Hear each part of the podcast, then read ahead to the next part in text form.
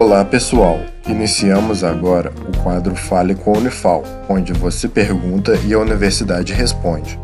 Fique agora com a pergunta de um de nossos ouvintes. Eu sou William, tenho 21 anos, sou da cidade de Varginha. Minha pergunta é: as mulheres que têm o seio grande são mais propensas a ter câncer de mama? Seguimos então a resposta.